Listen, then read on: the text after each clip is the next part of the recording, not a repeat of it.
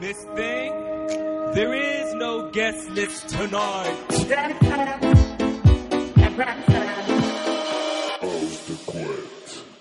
20h, 21h, la résidence de Mads dans Ouvre-boîte Ben sur oui. Rage. Comment ça, comment ça va, Mads? Eh Ben, comme euh, pareil qu'au début de l'émission, sous l'eau, toujours. non, mais là, c'est toujours, c'est toujours bien de, de vous retrouver euh, chaque semaine. Et ça permet de faire un petit stop aussi dans, dans, le, dans le boulot à côté. Mais euh, ouais, ouais, non, euh, ben ça va, ça va. Beaucoup de choses qui qui arrivent. Ouais, Le retour de ma résidence à l'éphémère euh, vendredi dernier, donc c'était cool. ouais, Euh, belle, euh, Belle, ouais, belle ben, vibes, belle, euh, belle grave, ambiance. Grave, grave, il y a eu du monde.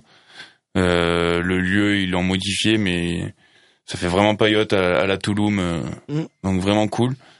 Euh, bonne ambiance, belle vibe, belle clientèle. Donc euh, on verra bien sur toute la saison, mais Mm. ça s'annonce très très bien. quoi. Parce que tu es jusqu'à quand, du coup, à l'éphémère, tous les vendredis soirs? Jusqu'à septembre. Septembre. Mm. Ouais. Ok. Jusqu'à septembre. Et là, du coup, ce sera une house de quat de, de l'éphémère ou pas? Euh, ben T'as- alors là, T'as là- réqué ton, ton mix ou pas? non, non, non. toujours pas. J'ai toujours pas trouvé le pas bouton rec. Ouais, mais il est pas dur, les gars, pourtant, ce bouton, les gars. Et ouais, mais j'oublie à chaque fois.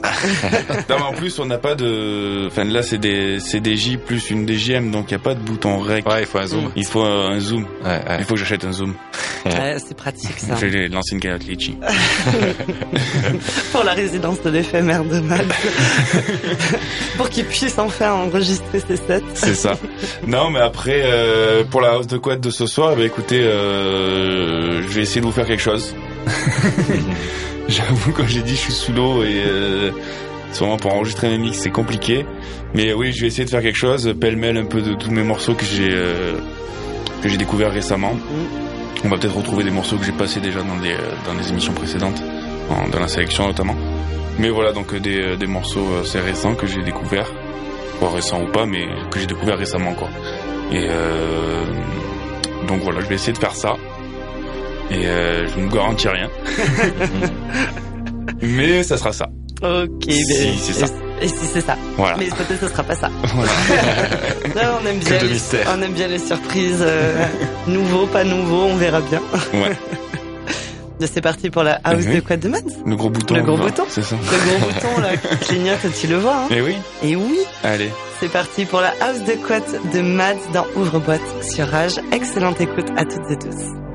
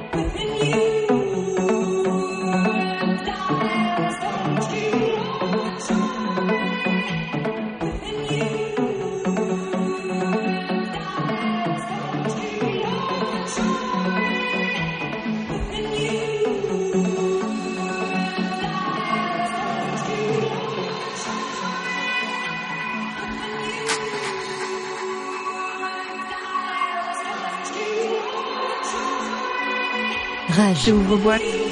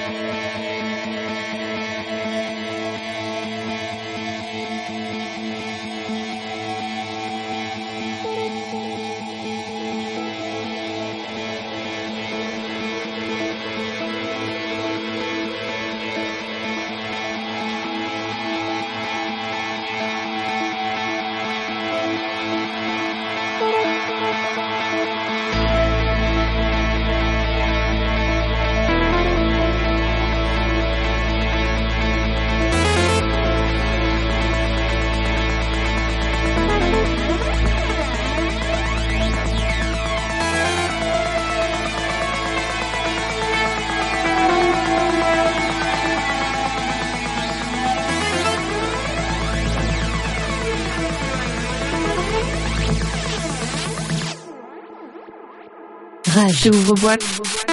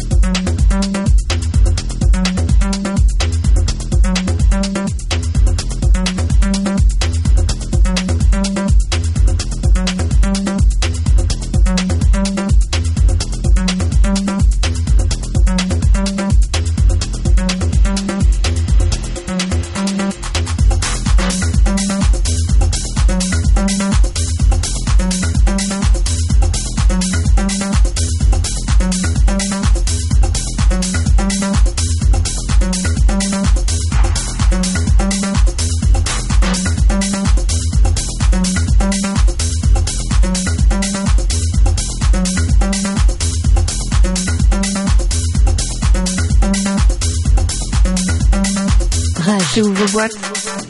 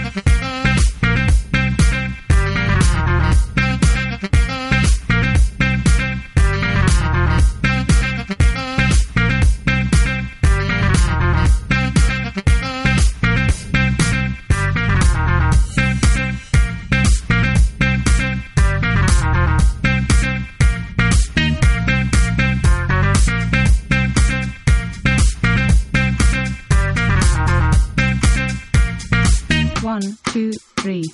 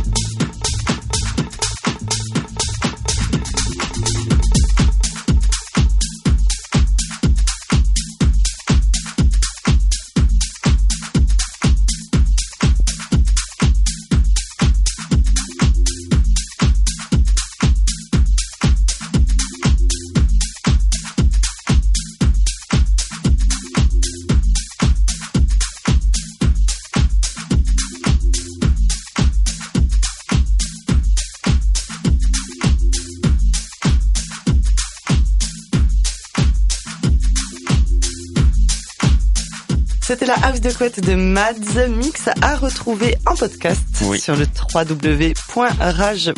Et attention, roulement de tambour. Le son de Claude va être très vite à jour parce que j'ai déjà supprimé tout ce que je ne voulais plus dessus. Oh, ça déjà, Ah. c'est, ça, c'est, un bon fait travail. le tri du, du printemps là. J'ai de- fait, euh, j'ai fait le ménage de printemps Ouais. et du coup je vais pouvoir mettre mes mix de Ah, house de couette. ça c'est une très très bonne nouvelle. Donc euh, voilà, on va retrouver euh, mon Claude va être vite à jour. Donc le M-A-D-S en majuscule avec les espaces entre les lettres pour le SoundCloud et, euh, et toujours ben, l'actu sur, euh, sur Facebook et Instagram. Toujours, ouais. Sur Mads Music. ça pour le coup je suis très actif. Ouais, Surtout sur Instagram. ouais, ouais. Voilà. Ben écoute, merci beaucoup. oui. Bon, Ben, carrément. Merci beaucoup Mads pour ta house de couette et restez Avec bien plaisir. avec nous sur Rage. Il est bientôt 21h et 21h c'est le moment du guest et ce soir nous accueillons Martino. Donc restez bien à l'écoute. À tout de suite. Rage. Ouvre boîte.